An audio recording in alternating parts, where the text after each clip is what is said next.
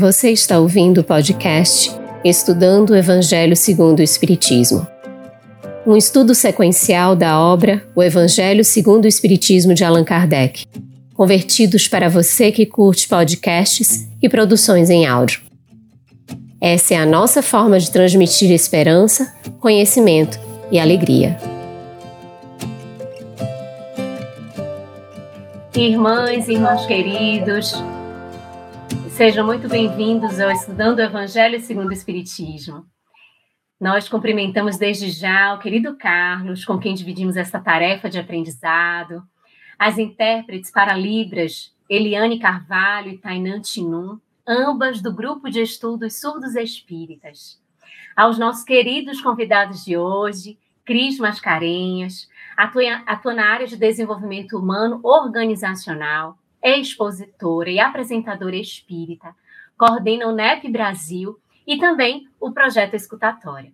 E Otaciro Rangel é palestrante espírita, doutor em física, autor do livro Das Causas Primárias, colaborador da Sociedade Espírita Obreiros do Bem.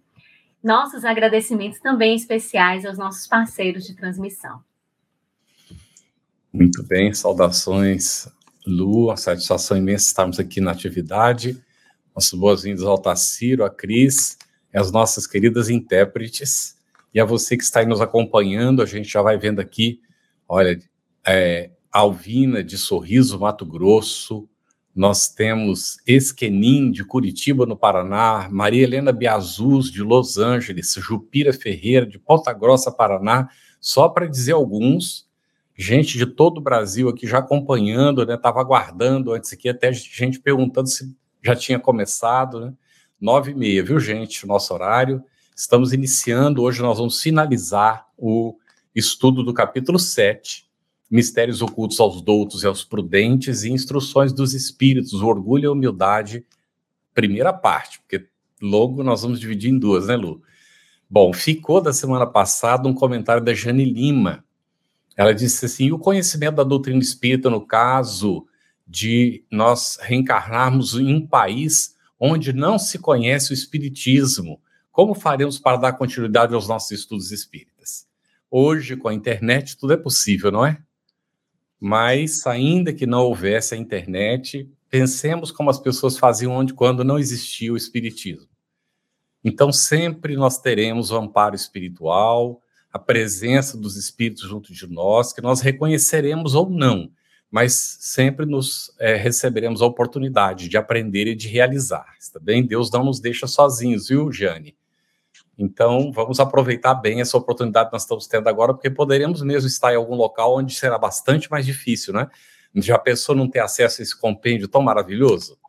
Vamos começar com a nossa primeira pergunta de hoje com a Cris, então ali nos itens 7 e 8 deste capítulo 7 do Evangelho, Cris. Disse então Jesus estas palavras: Graças te rendo, meu Pai, Senhor do céu e da terra, por haveres ocultado estas coisas aos doutos e aos prudentes, e por as teres revelado aos simples e aos pequenos. Quem são os simples e pequenos e quem são esses doutos, esses prudentes, Cris? Obrigada, Carlos. Boa noite, querido. Boa noite, Lucinha, Altaciro. Muito prazer, uma alegria, nossa amiga da intérprete de Libras. E a todos que estão conosco já aqui, né, já estavam esperando. É, Jesus, ele traz esse grande louvor, né, sobre os mistérios, que são verdades, né, ocultos, que devem ser revelados, né, tirado o véu e foi facilitado o ministério dele, porque ele tinha apenas três anos de vida pública, né? pouco tempo, para trazer uma ideia que ficaria para toda a posteridade. Né? Então, os sábios, naquela época, no entendimento deles, eram os doutores, os cientistas, os intelectuais, os filósofos, os cultos, enfim, era o que eles chamavam de homens de espírito, eram os inteligentes. É, parece que Jesus falava muito direcionado para os rabinos e para os escribas, porque eles, com conhecimento, até pela possibilidade de serem alfabetizados, né, 5% mais ou menos apenas era alfabetizado, eles dominavam, né, submetiam o povo, dominavam as mentes. Então, eles se achavam superiores. né? E prudentes, lá no termo bíblico mesmo, é aquela pessoa que é acautelada, né? Ela se guarda, ela a prudência ela completa na realidade é, a sabedoria, é como se fosse uma qualidade mesmo, né? No hebraico quer dizer decisão inteligente, ou seja, daquele que avaliou bastante, que não aceita qualquer coisa diferente muito rapidamente. Então a gente vê que é mais para o intelecto do, do, que sentimento, né? E os pequeninos e simples, esses são, os, no caso, os pobres de espírito, porque não tinham acesso à cultura, né? Não sabiam ler. Porém, os rabinos, eles chamavam de pequeninos os seus discípulos também. De todo jeito, estavam numa situação né, que, que de aprendizado.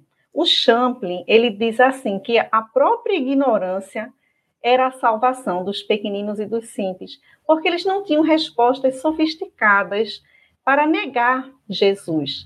Eles não entendiam, eles achavam que Jesus não era aquele Messias que tinha sido prometido, um Messias político, mas ao mesmo tempo viam os milagres, as curas, se sentiam é, abraçados. Então, nessa confusão, eles não tinham condições intelectuais de responder, né?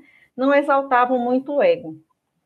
É, no original hebraico, é, os pobres do espírito são os humildes, na realidade. Ou seja, a qualidade dos pobres de espírito. Por quê? Quando a gente está na carência, quando a gente está na escassez, na necessidade, nós somos mais dóceis a novas ideias, a ajuda, a socorro, né? Basta a gente ter uma doença que é, uma medicina alopática não dá solução, a gente recorre a qualquer coisa, a qualquer erva, a qualquer planta, né? Então estamos numa situação realmente de, de receber sem questionar muito, sem, sem colocar muitas imposições, né? Ao contrário dos, daquele que se acha superior, que ele vai ter dificuldade para aderir uma ideia, ele vai analisar muito aquela ideia, né? Aí a gente lembra que Jesus não excluía esses, de, de forma alguma. Eles contribuíam, inclusive, mas era uma via mais rápida. Né? Lembremos que ele disse lá em Mateus, no capítulo 10, dos 5 a 7, ele falou: Não procureis os gentios e não entreis nas cidades dos samaritanos, que eles eram intransigentes, né, os samaritanos, e diante em busca das ovelhas perdidas da casa de Israel.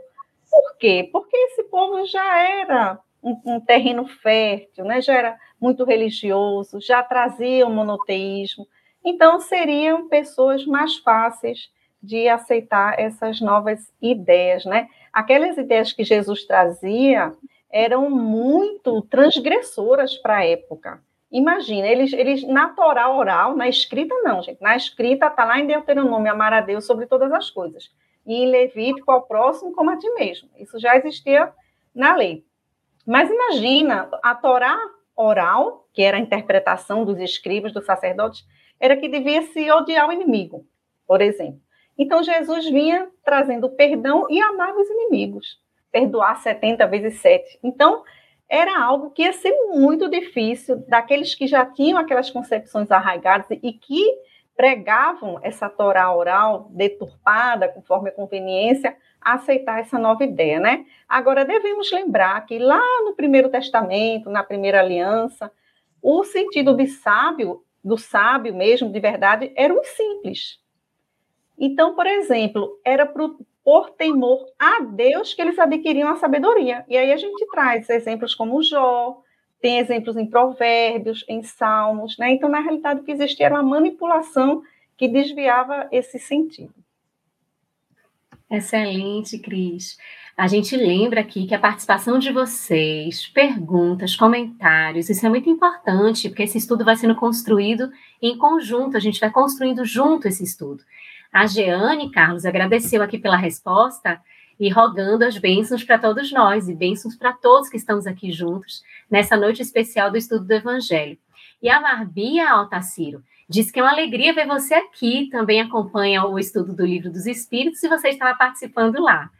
E a gente traz então a pergunta para o Otaciro, que é do item 9, Otaciro, desse capítulo 7 do Evangelho segundo o Espiritismo, e tem um trechinho que a gente queria entender um pouquinho mais. O trecho diz assim: O poder de Deus se manifesta nas mais pequeninas coisas, como nas maiores. Ele não põe a luz debaixo do alqueire, Por isso que a derrama em ondas por toda parte, de tal sorte que só cegos não a veem. A esses não quer Deus abrir à força os olhos, dado que lhes apraz tê-los fechados. A vez deles chegará, mas é preciso que antes sintam as angústias das trevas e reconheçam que é a divindade e não acaso que lhes fere o orgulho. O que, que a gente pode entender por esse trecho, Otacílio? Por favor. Eu agradeço muito estar aqui com vocês e agradeço também a prestação do pessoal do chat, tão carinhoso comigo. Fico muito feliz de poder estar aqui colaborando. Esse trecho do Evangelho é um trecho muito interessante. Há uma, uma pergunta no Livro dos Espíritos muito interessante sobre a preocupação de Kardec com relação à nossa capacidade de escolha sobre as coisas melhores para a nossa vida. E aí os Espíritos respondem para ele que Deus não tem pressa. Eu acho essa resposta maravilhosa. Por que, que Deus não tem pressa? Porque ele sabe que com as suas leis, todas as criaturas se desenvolverão. Eu diria mais que a lei de evolução, a gente pode entendê-la como um impulso de Deus dentro das criaturas. É um impulso de Deus para a gente andar para frente. E cada um atende esse impulso de acordo com o seu próprio sentir. Então, é natural que quando a gente começa a perceber essas, essa impulsão de Deus dentro da gente, a gente começa a ver o poder de Deus, a manifestação de Deus nas menores coisas.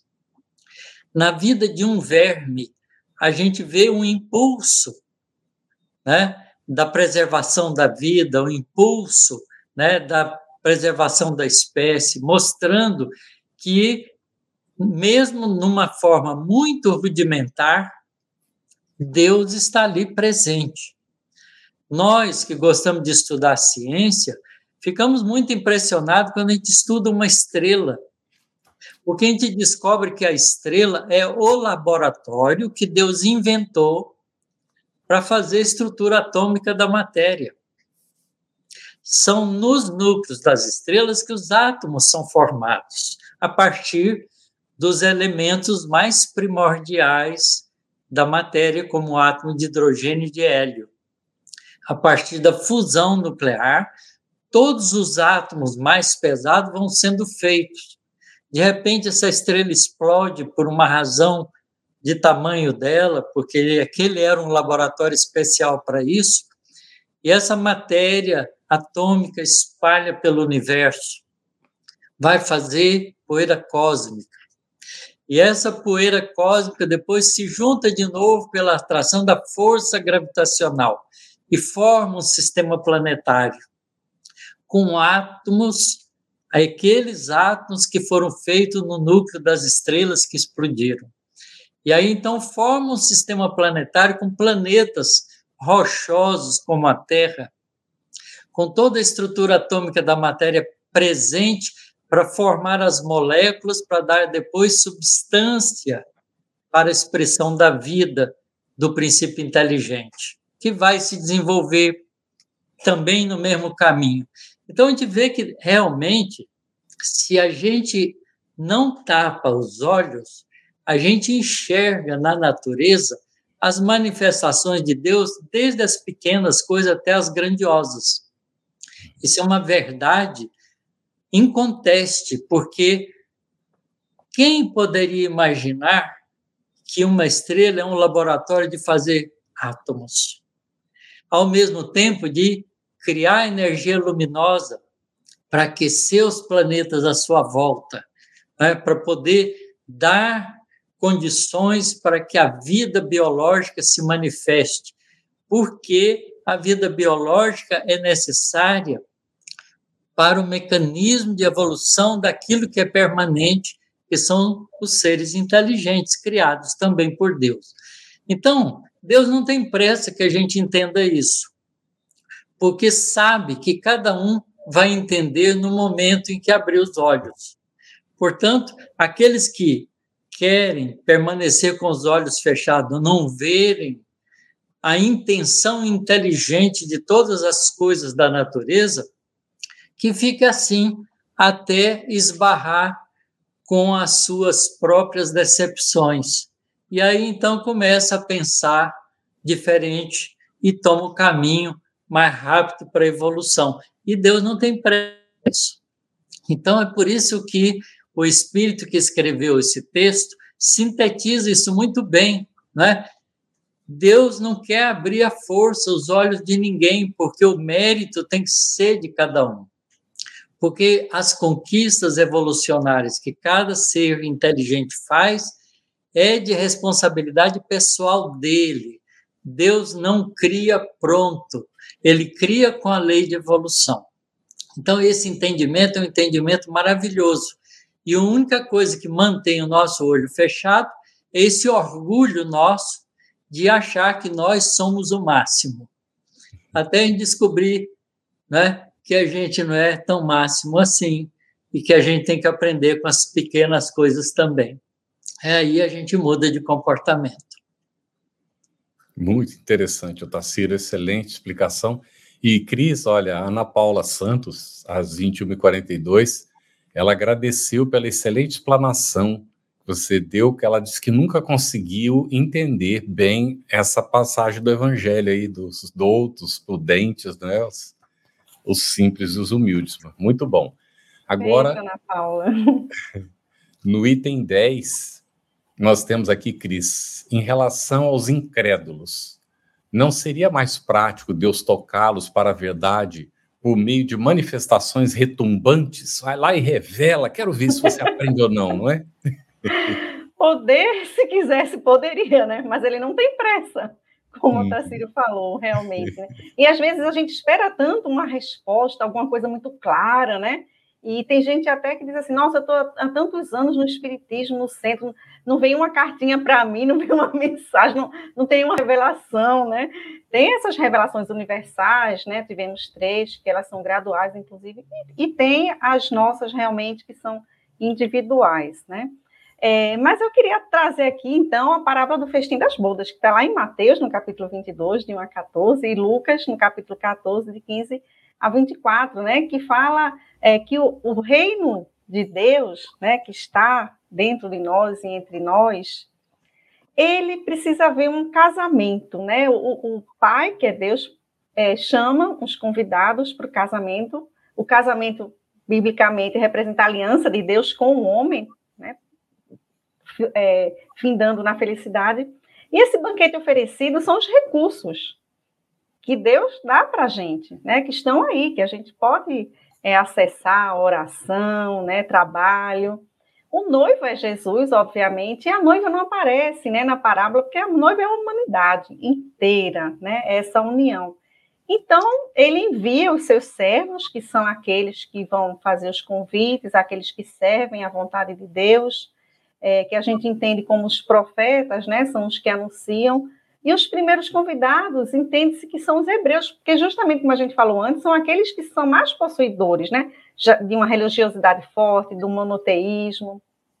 Mas eles estão, assim como nós hoje, muito ocupados, né, no campo, com seus negócios. Joana diz que nós andamos distraídos, né, com nossas futilidades.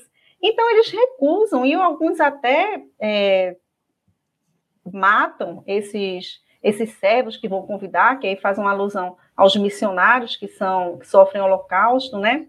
Mas as núpcias estão prontas e ele manda então que convide a qualquer um, desde que vá com a túnica, porque para ir no casamento naquela época, o casamento levava sete dias, tinha realmente uma túnica especial. Mas essa túnica, quando a gente tira o espírito da letra, nós sabemos que são as virtudes para entrar no reino de Deus, né? Para acessar esse reino que está dentro de nós, nós precisamos de virtudes, né?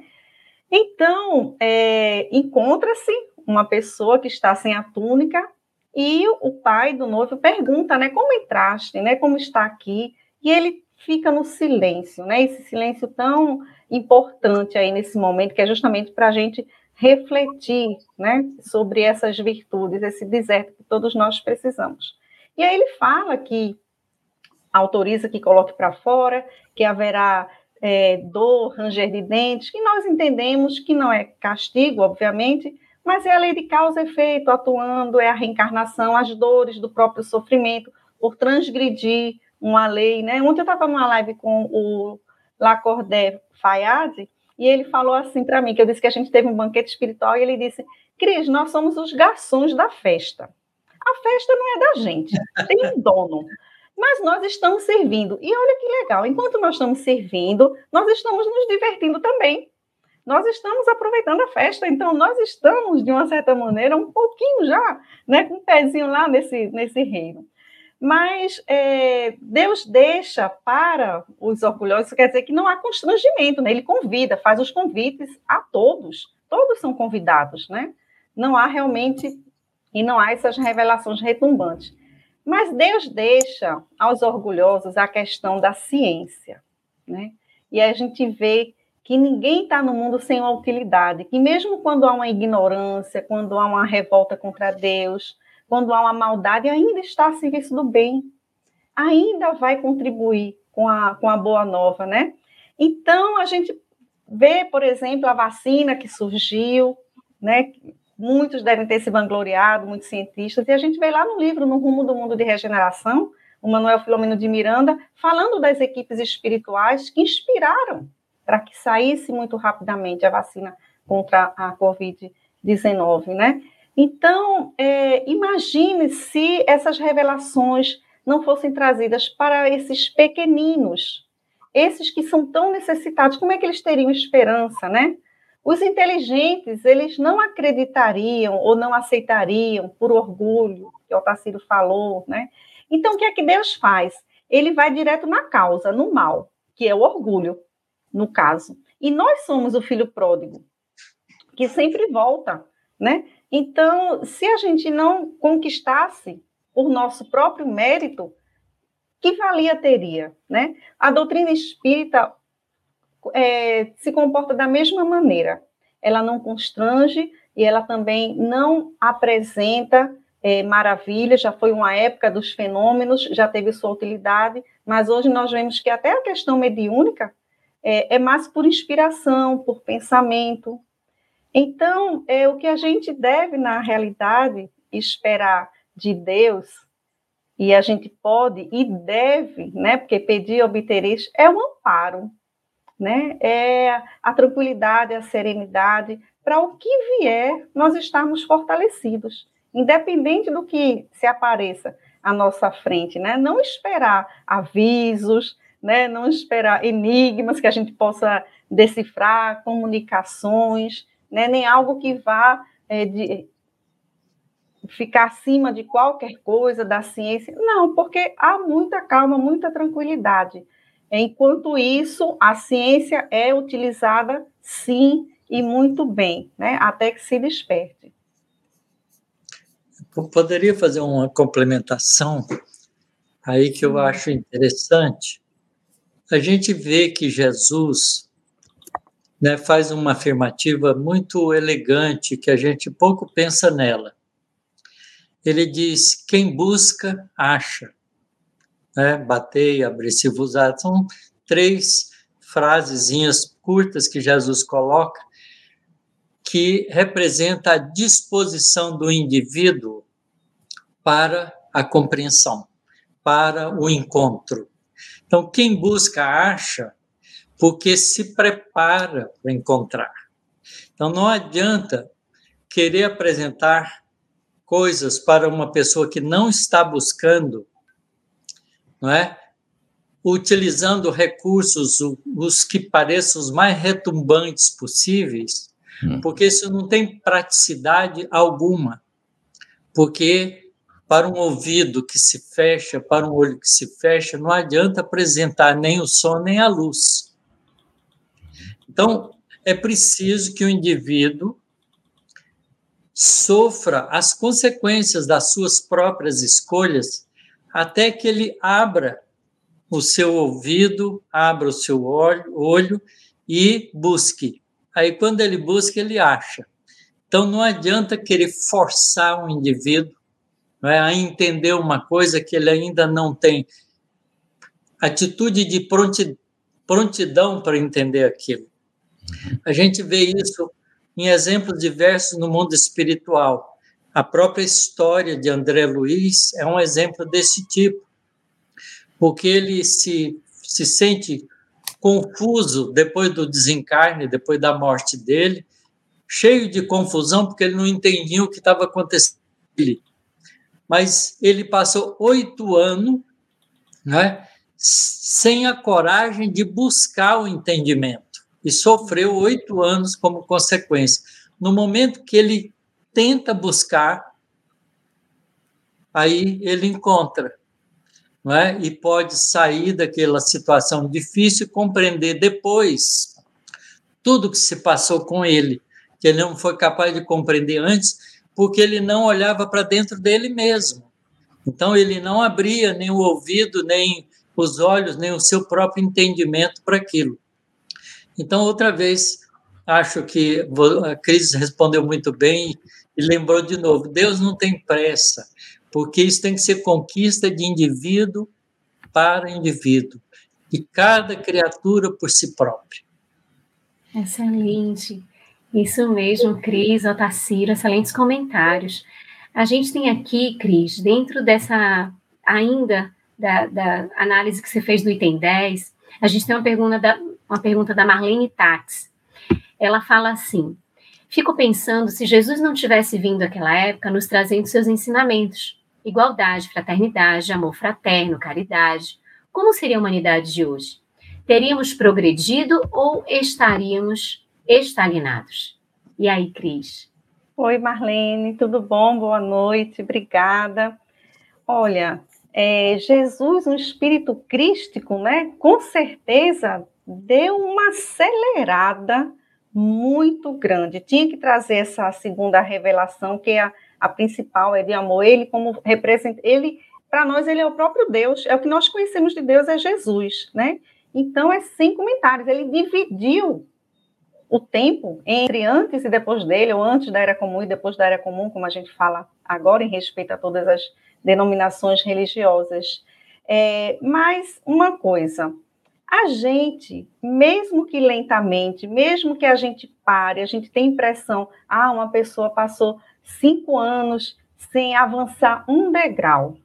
Mesmo nessa estagnação, ela não fica totalmente parada, porque até essa estagnação dela faz com que ela aprenda, faz com que mais tarde ela tire algumas reflexões desse período que ela parou de evoluir, que ela ficou sem fazer nada, tanto é, na questão da inteligência intelectualmente, de trabalho, né, profissão, quanto espiritualmente. Então, parado, parado, nós não ficamos, porque sempre vamos tirar algo mesmo desse momento. Tudo se aproveita, né? Agora Jesus é o homem extraordinário, né?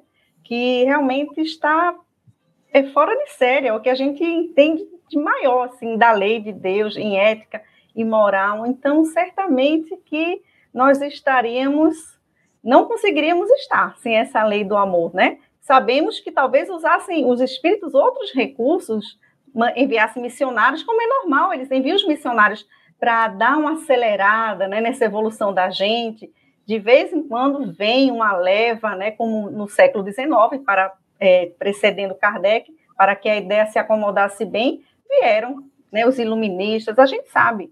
Então, é, a providência divina nunca nos abandona, né? mas houve a misericórdia, a caridade de convivermos durante 36 anos com o Filho de Deus, né? o Filho do homem entre nós, por misericórdia mesmo. Muito bom. É, antes da, da Cris apresentar a a Luziane fazer a pergunta aqui ao, ao Otaciro, o João Carlos Brito Gomes, às 21h50, ele coloca: Indago de vocês qual livro devo começar a ler. adquirir os livros do Evangelho segundo o Espiritismo e o Livro dos Espíritos, depois vou adquirir os outros três, o Livro dos Médios, o Céu e o Inferno, depois a Gênese. Ele indaga se deve começar a estudar por algum outro livro. João vem ao encontro, a sua pergunta, da campanha que o Conselho Federativo Nacional já vem é, realizando há bastante tempo. Começou pela União Espírita das Sociedades é, Espíritas do Estado de São Paulo, a USE São Paulo, em 1972, essa campanha. Comece pelo começo, leia a codificação. Nós estamos com essa campanha ativa no, no, no Conselho Federativo Nacional através da área de estudo do Espiritismo. Então, a sua indagação está correta. A gente começa pela codificação espírita de Allan Kardec. O primeiro livro é o livro dos Espíritos. Se a pessoa quiser, pode ler o que é o Espiritismo antes, como Kardec recomenda no livro dos Médiuns, que ele dá uma relaçãozinha. Naquela época havia poucos livros ainda, ele coloca o que é o Espiritismo, né, antes, inclusive, do livro dos Espíritos, para quem quiser. Mas a sequência normalmente é essa: o livro dos Espíritos em seguida, o livro dos médios, depois o Evangelho segundo o Espiritismo, o Céu e o Inferno e a Gênese. Bom, pode ler junto o Evangelho segundo o Espiritismo com os outros livros? Lógico que pode, sem problema nenhum, não é? E também não para por aí. Depois, é, Kardec tem outros livros, tem Viagem Espírita 1862, tem um livro publicado póstumamente, que é Obras Póstumas, e que foi é preparado por Lemarie com escritos deixados por Kardec, e tem a Revista Espírita, que começou em 1858 e Kardec escreveu até 1869, que é, é de autoria direta dele. E é um compêndio maravilhoso que a gente precisa conhecer. Por que conhecer Kardec primeiro? Porque foi o codificador do Espiritismo. E aí nós aprendemos o que é o Espiritismo para depois lermos os outros livros e sabermos reconhecer se o livro é ou não espírita, se agrega ou se nós estamos perdendo tempo. Então, é, a gente começa sempre por Kardec, tá bem, João? Obrigado pela pergunta. Perfeito. E, e, Carlos, olha essa pergunta da Claudine. Quando vamos ter o estudo da Gênese? Olha, vai vir na sequência. Nós estamos com três estudos né, hoje pela FEB TV. Nós temos o Estudando o Livro dos Espíritos na segunda-feira, oito da noite. Nós temos o Estudando o Livro dos Médios na terça-feira, às oito da noite. E temos Estudando o Evangelho segundo o Espiritismo nas quintas, às nove e meia da noite. Assim que terminar algum deles, a gente então começa com o estudo do céu e inferno. E depois o da Gênese. Nós teremos essa sequência desses livros todos e no futuro vamos ver o que é que se desdobra, não é? Excelente. Gente, aqui no capítulo 7 que estamos estudando, chegamos nas instruções dos espíritos, que são os itens 11 e 12 inicialmente, com o orgulho e a humildade, e o item 13, que é a missão do homem inteligente na Terra. Mas hoje a gente vai começar esse estudo que a gente dividiu em duas partes, porque ele é extenso. Ele tem dois comentários, né? um do espírito Lacordaire e o outro de Adolfo Bispo de Argel. E é muito interessante, antes da gente fazer a pergunta ao Otacílio, só queria destacar a forma como Lacordaire começa algo que ele vai tratar sobre orgulho e humildade. Porque ele começa assim: Que a paz do Senhor seja convosco, meus queridos amigos. Aqui venho para encorajar-vos a seguir o bom caminho. Aos pobres espíritos que habitaram outrora a terra, conferiu Deus a missão de vos esclarecer. Bendito seja Ele pela graça que nos concede, a de podermos auxiliar o vosso aperfeiçoamento. Que o Espírito Santo me ilumine e ajude a tornar compreensível a minha palavra, outorgando-me o favor de pô-la ao alcance de todos.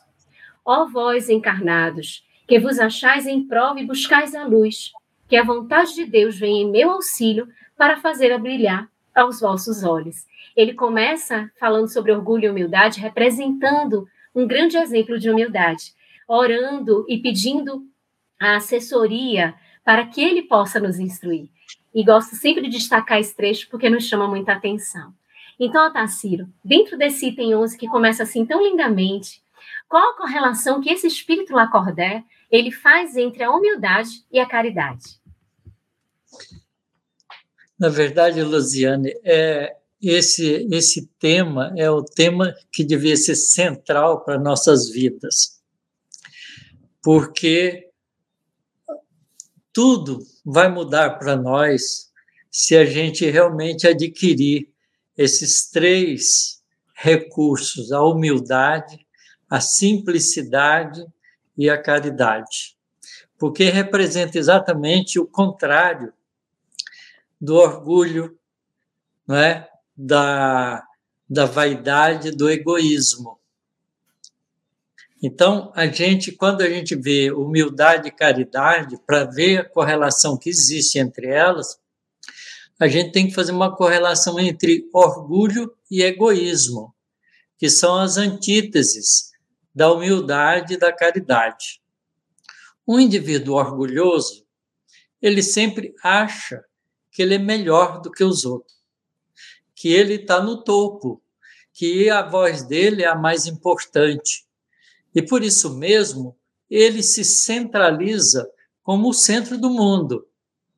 E tudo tem que vir para ele, porque o orgulho é a expressão, não é?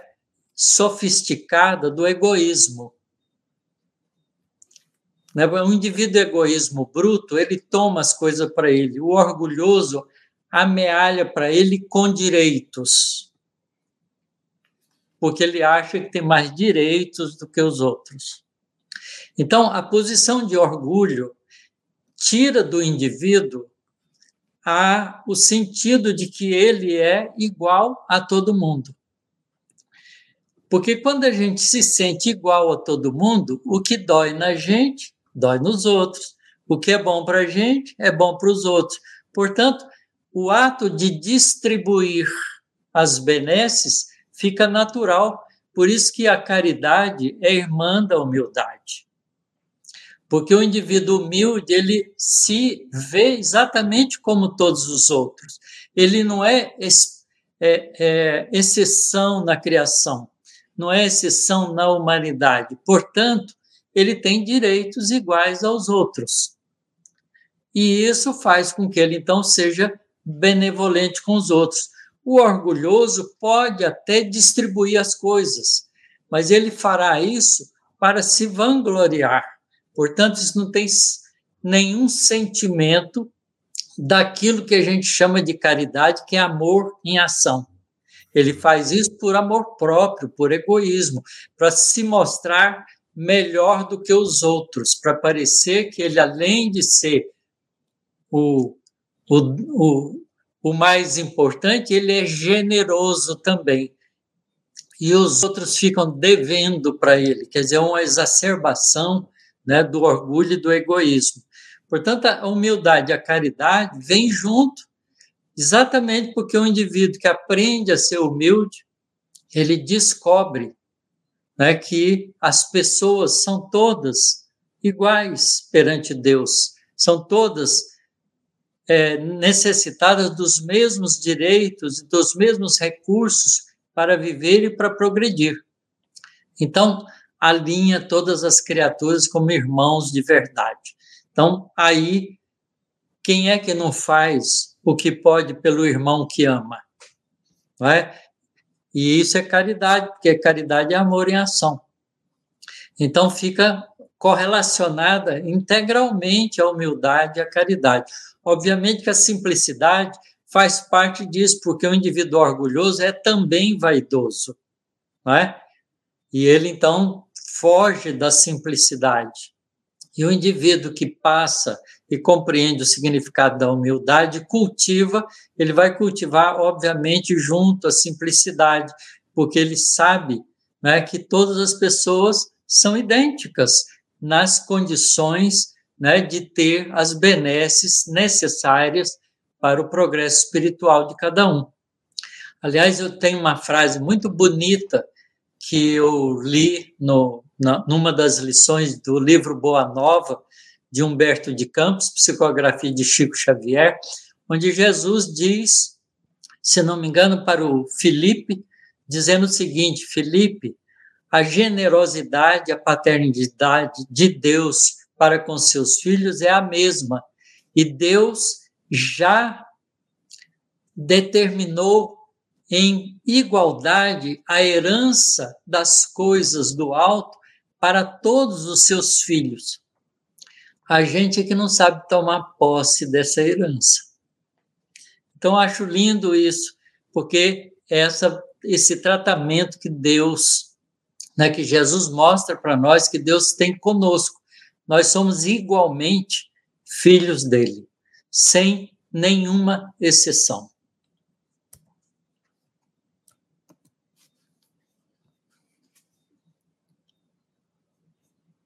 Muito bem, excelente explicação. Nós vimos aqui uma pergunta, Jane, que você colocou, e ela possivelmente para a semana que vem, que está dentro do segundo tempo que a gente vai tratar o assunto, tá bem? Ainda dentro do item 11, Cris, nós temos qual o terrível adversário da humildade? Poderia comentar isso, por favor? terrível mesmo, né? E Jesus enfrentou essa terrível herança ancestral, né, que é o orgulho, aquele governo que submetia as consciências, impondo leis, punições com crueldade, né, que ainda existe na Terra. Nós vemos aí conflitos, guerras, né, e por conta de castas, de etnias, de religião, de preconceitos, né. Então, Joana chama de uma sombra coletiva que existia. Mas só que essa sombra coletiva, gente, nós vamos enfrentar é com esforço individual, um a um. Né? Então, o roteirinho está lá, na questão 919 do Livro dos Espíritos, que é o Conhece-te a ti mesmo, e tem um roteiro lá que Santo Agostinho deixa para a gente fazer essa transformação. Né? Qual é o problema do orgulhoso? Leon Denis diz que ele é o que menos se conhece, porque ele nem cogita que precisa fazer essa avaliação, essa autoanálise, porque ele é perfeito ele não, não é, aceita ser comparado, né? Ele não escuta o outro, nem se escuta, inclusive. Então, só quem consegue fazer uma autoanálise, uma autoavaliação, é, esse combate individual, é humilde, porque humilde reconhece a necessidade que ele precisa de mudar, de melhorar, né? Então, é, ele não tem essa, essa soberba, né, de se achar perfeito, de se irritar, se ofender, né? O orgulhoso ele se ofende, né? Ele desencadeia outras paixões, como o Otacílio falou, que são é, a vaidade, presunção, uma personalidade narcisista, né? Ele, ele tem uma necessidade de se impor no grupo social, então com isso ele perde discernimento, tem uma autoimagem distorcida em relação à realidade, né? Então ele beira a loucura realmente. É uma, é, a gente tem que ter muito afinco para realmente combater. E precisa de muita coragem também. Essa sombra bíblica, né, caiu sobre a criança, caiu sobre a mulher. É, Jesus fala que no, no livro, no, aliás, a própria Joana de Ângeles, no livro Jesus e o Evangelho à Luz da Psicologia Profunda, é o 11 da série psicológica dela, ela diz que eles tinham ojeriza, a criança, né, que nós sabemos, por causa dos próprios conflitos. Os adultos temiam a velhice, a morte, a doença e sabiam que iam ser substituídos pelos mais novos. Era por isso, né? Então, imagina o choque que eles não levaram quando Jesus disse: aquele, portanto, que se humilhar e se tornar pequeno como esta criança, será o maior no reino dos, dos céus, né? Então, isso deve ter chocado, chocou demais, né? E com a mulher, ele, os homens eles projetavam toda a debilidade moral que eles tinham na mulher, suas imperfeições, porque não tinham coragem de enfrentar essas imperfeições. Por isso que é necessário a coragem para a gente fazer transformação moral, para a gente fazer autoconhecimento, né? Lá no livro Boa Nova, também, que o Tarcísio citou, de Humberto de Campos por Chico, né? No capítulo A Mulher em Ressurreição, Otacílio, esse capítulo é lindo, Pedro questiona Jesus porque ele está acolhendo é, prostitutas, meretrizes, é, na, nas pregações do Tiberíades. Olha, não era nem um serviço, era só para escutar as pregações, né? E Jesus faz uma pergunta para reflexão belíssima para a gente. Ele diz assim: poderíamos culpar a fonte quando um animal lhe polui as águas? Ou seja, nenhum nem outro tem culpa são iguais, né? têm importância complementares, e ele diz que o homem sempre é fraco e a mulher sempre é sofredora. Né? Então, mas a mulher, por receber essa missão da vida, ela avança mais do que o companheiro na questão do sentimento. e por isso está mais próximo de Deus. Mas o que é que acontece? O homem sendo mais por externo, aqui nada contra os homens, nem a favor das mulheres, porque nos alternamos, inclusive, né? Conforme nossa necessidade de aprendizado. Então não tem nenhum problema aqui, a gente pode falar. Então, o homem está mais para o externo. Então, ele constrói, ele cria, ele descobre, mas ele põe o seu nome, ele quer aparecer na sociedade, ele dá valor aos títulos. E a mulher passa ali em silêncio, normalmente, desconhecida, né? Apesar de emanar, é, de nutrir a humanidade com leite, né? De nutrir também de cuidado, de carinho, de educação, né?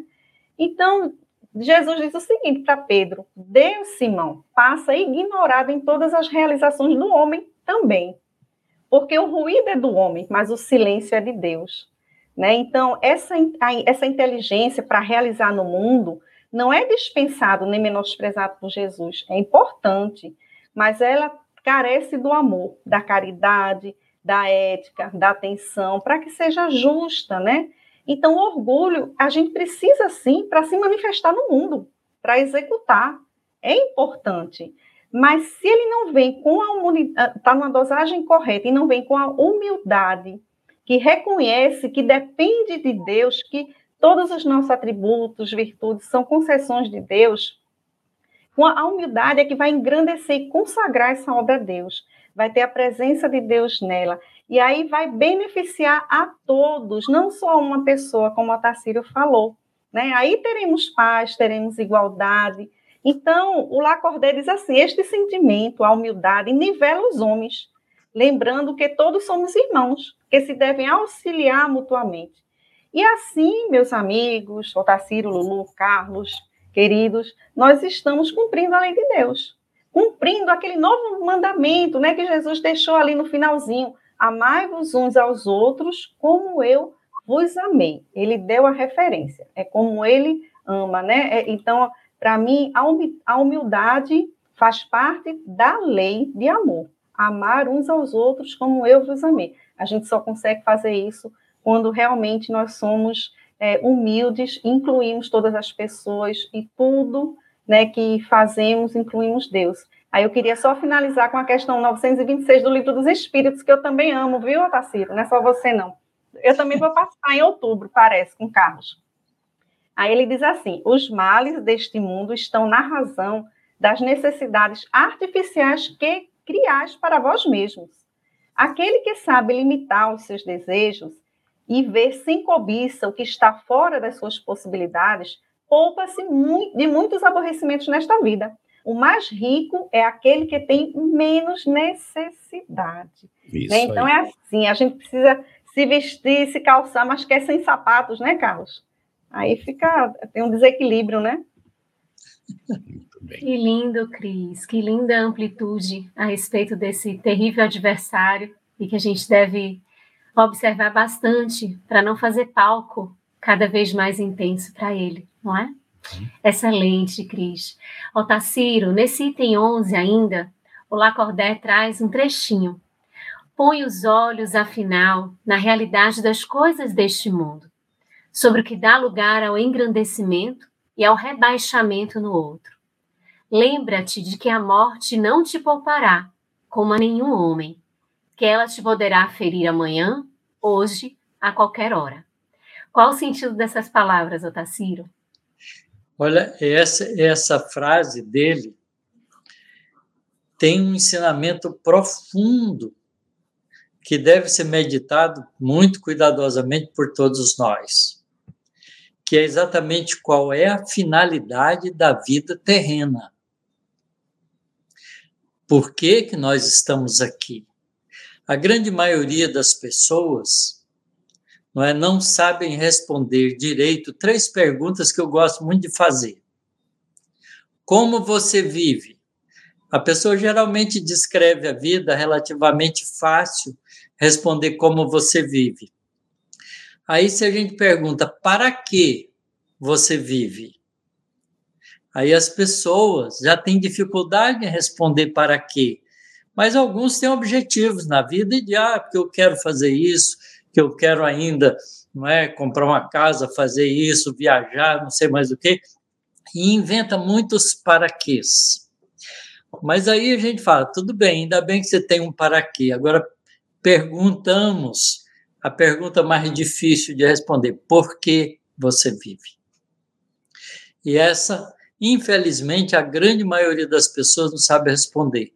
E essa colocação aqui de Lacordaire vem chamar a atenção da gente, porque a gente só pode responder o porquê a gente vive quando a gente compreende que é um espírito imortal.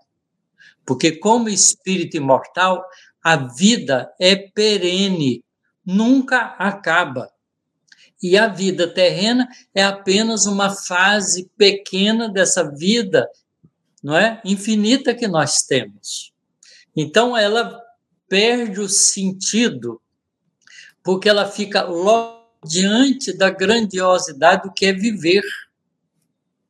Então, quando a gente sabe responder o porquê vive, porque a gente é filho de Deus, foi criado para a eternidade ou para a imortalidade, e que a gente tem um caminho de evolução para sair do simples e humilde, rudimentar, o homem simples e ignorante, né, que se manifesta na vida humana, para chegar a um espírito angelical como Jesus é. Então, há um porquê profundo para a vida.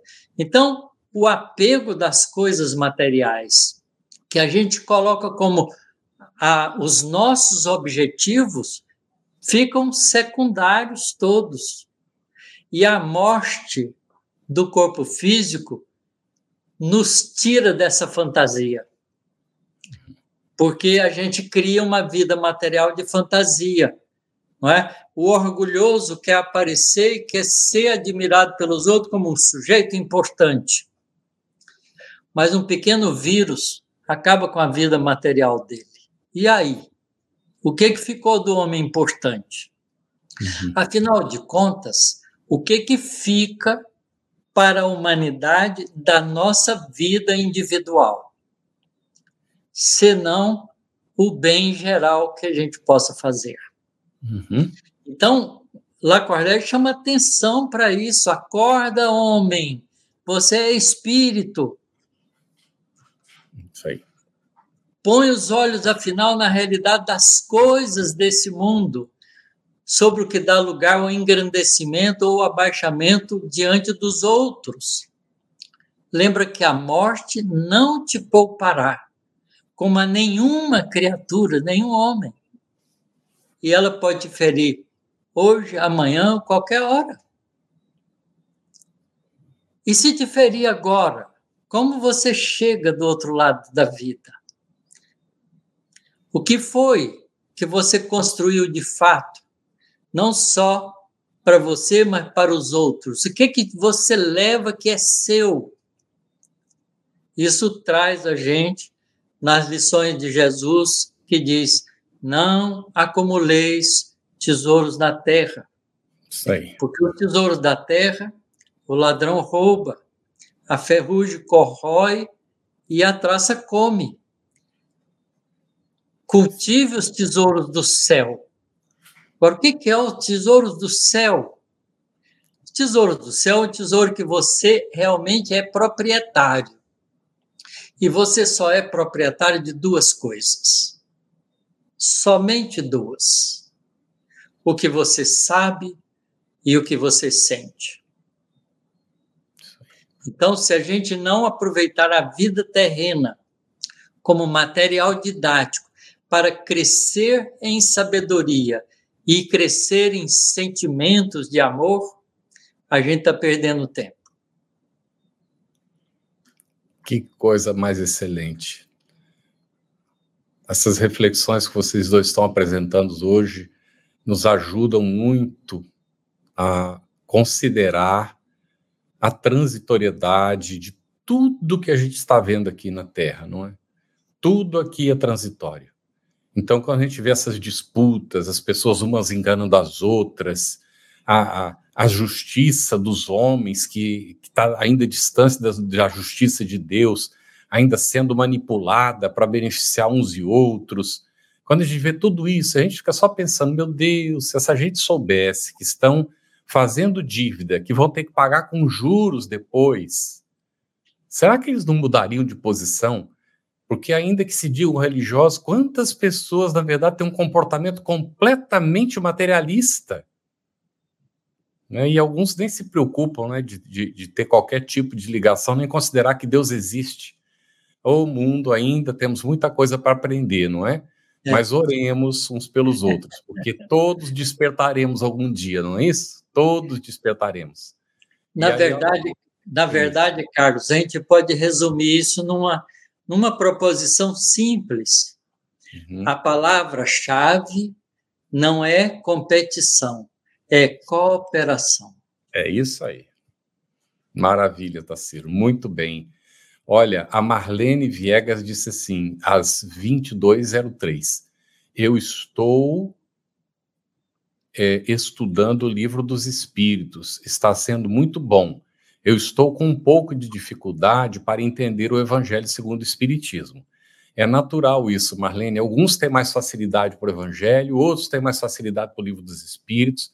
Pouca gente tem facilidade para a Gênesis, mas tem muita gente querendo estudar esse livro, isso é muito interessante. Não é? Então, alguns grupos estão fazendo o estudo da Gênesis, nós teremos o estudo aqui.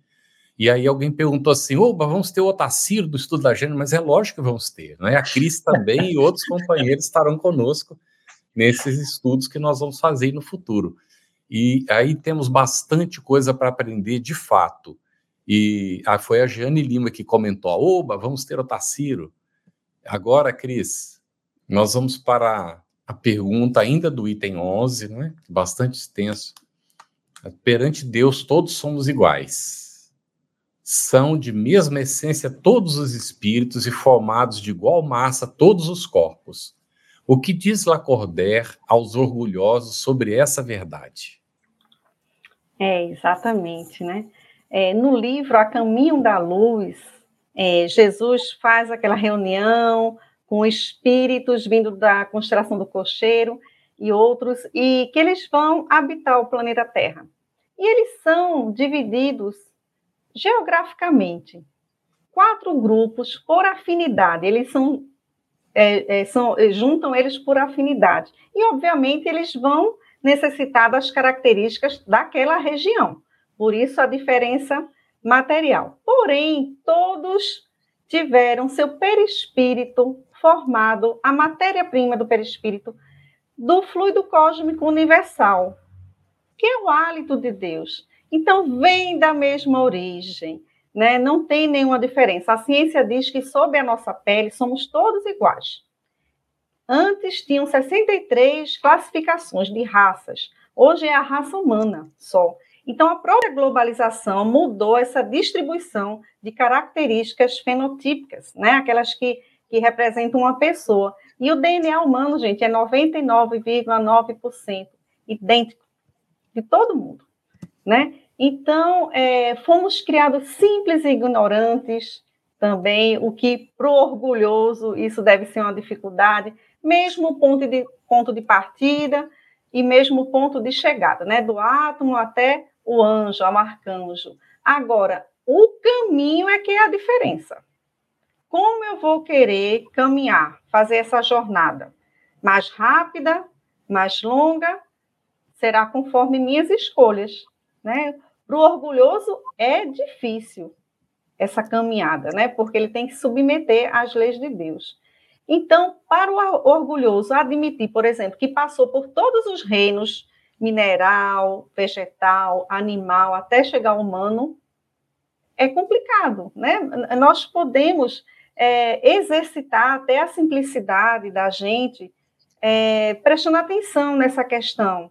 Se a gente for capaz de apreciar, de contemplar a natureza, respeitando toda a criação, porque nós temos uma gratidão, porque estagiamos nesses reinos, né? Graças a eles nós chegamos até a, o reino hominal. Então, é, isso facilita, né? Uma flor, a natureza, um dia de sol, afagar um animal que a gente troca ocitocina ali com ele, né? Faz bem para ele, faz bem para a gente, que é o hormônio do amor. Então, tudo isso faz com que a gente, se aproximando das coisas simples de nossa essência, possamos também adquirir hábitos simples, ser, ser, sermos pessoas menos complicadas, né? E esse envoltório que a gente ganha, essa roupa, né? Ela fica, né? Chico Xavier chamava do burrinho, né? Aquele burrinho de carga, ele vai ficar, e ele reverenciava por ter tido a oportunidade de, durante a encarnação, usar aquele corpo. Né? Então, a gente precisa do respeito, mas ele é só uma ferramenta para nós atuarmos no mundo. Né? Apenas o espírito segue com as qualidades do espírito, com que ele é, adquiriu em sentimento, em cultura, as duas asas, né? Asa da sabedoria e asa do amor. Então, é só a essência mesmo, que é de todos, né? É a mesma, porque viemos todos de Deus, somos filhos, temos o DNA de Deus. É isso. Isso mesmo, Cris, excelente, excelente reflexão. Otaciro, a gente tem uma pergunta da Jeane Lima, às 22h19, e ela diz assim: E esses orgulhosos que promovem as guerras voltarão a reencarnar, reencarnar na Terra em regeneração? Possivelmente, Jane, porque Deus é bom. Na verdade, a posição de orgulho pode mudar depois que a pessoa desencarna. E ela pode, se ela já tem inteligência desenvolvida, capacidade de raciocínio, e tiver a oportunidade de, no mundo espiritual, compreender a grande, é, o grande equívoco cometido, ele pode mudar e pode mudar e ganhar a chance de uma nova reencarnação, ainda aqui na Terra, para sua regeneração. Sem dúvida nenhuma. Não esqueçamos que Paulo de Tarso não é, chegou a ser assassino de cristãos. E Jesus, tocando o coração dele, ele muda e se torna o grande divulgador dos ensinamentos de Jesus. Então veja que a gente não pode julgar as pessoas, porque cada indivíduo é uma história. Cada pessoa tem uma maneira de reagir diante dos desafios que a vida oferece. Enquanto muitos desencarnam e ficam revoltados no mundo espiritual, outros caem em si e mudam de comportamento. A gente tem muitos exemplos nos romances espíritas que tratam da reencarnação, mostrando isso. Então, não dá para a gente fazer julgamento quando a gente analisa as pessoas, né? A gente fica pensando, nossa, mas o Putin está fazendo, promovendo uma guerra dessa. A gente não sabe, às vezes tem um AVC, passa 10, 2, 3, 4 anos de cama e muda de comportamento porque a dor ainda é a grande mestra da humanidade, como diz Emmanuel. Então, é melhor a gente não fazer esses julgamentos. É melhor a gente voltar a nossa atenção para nós mesmos e perguntarmos o que nós estamos fazendo no nosso tempo. Excelente, Otaciro. Carlos, só um pouquinho antes da gente finalizar, tem uma pergunta aqui ainda, né, da Beatriz Rezende, e eu queria ver se a Cris pode responder para a gente. Às 22h32, Cris. Qual a visão espírita sobre o veganismo? Ela coloca que é a melhor escolha da vida dela. Todos merecem respeito. E aí, Cris? É verdade. É, eu, eu, pena que eu não estou aqui com o opúsculo da FEB, que a FEB fez com 52 mensagens né, em defesa da vida animal. E é, todos esses benfeitores, Emmanuel, André Luiz, Joana de Ângeles, falando que isso é uma barbárie ainda, né, que nós já temos condições de seguir sem é, submeter os nossos irmãos anteriores ao, ao Holocausto, né? E fala dos horrores que acontecem nos matadores, dos fluidos que nós absorvemos, né? Quando nós também ingerimos, que é natural que no mundo que esteja mais avançado, que nós não façamos mais uso dessas carnes dos nossos irmãos anteriores. É um caminho e está sendo tão difundido agora, né? Mas ainda estamos no processo, né? É uma questão, é, é a nossa essência ainda animal e o nosso orgulho também. A gente está falando de humildade e orgulho, é também um orgulho de submeter essas criaturas. Porque é, Jesus diz assim, como lá na lição a Nicodemos, no Boa Nova, ele diz, como amar a Deus aborrecendo sua criação. Então, o outro é o animal também. O outro é a planta, o outro é irmão Sol, irmão Lua. Citaram aqui São Francisco de Assis, é isso mesmo. Então, todos somos irmãos. Na realidade, criação de Deus, devemos respeito, né? E já temos entendimento e muita orientação com relação a isso. Agora, não podemos nos é, violentar e precisamos fazer uma transição com cuidado, com nutricionista, com psicólogo, com, com médico, no tempo que for possível. É, dizem o seguinte, né, os defensores da, da causa, que se a gente começar pelo menos uma vez na semana sem comer carne, a gente já está, inclusive, contribuindo com a questão ecológica do planeta. Então, podemos pensar em começar. É minha sugestão. Uma vez por semaninha, vale a pena. Excelente, Cris. E aqui a gente tem que tomar cuidado com o orgulho, né? A gente de repente se sentir orgulhoso de que já não come mais carne e ficar impondo aos outros o nosso não posicionamento. Pode, é. Os outros não estão maduros de repente. Cada um no seu tempo, é. Isso. Exato. É, e, e, isso também não significa não comer carne, não significa que é mais evoluído. Uhum. Porque a gente tem que perceber o que que. Porque, veja bem, Jesus diz que a gente conhece a árvore pelo fruto. E a gente conhece o ser humano pelos frutos que ele dá.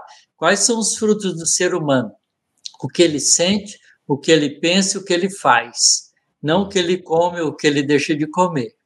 Porque isso tudo é transitório. Todos nós vamos deixar de comer carne, é só passar para o mundo espiritual.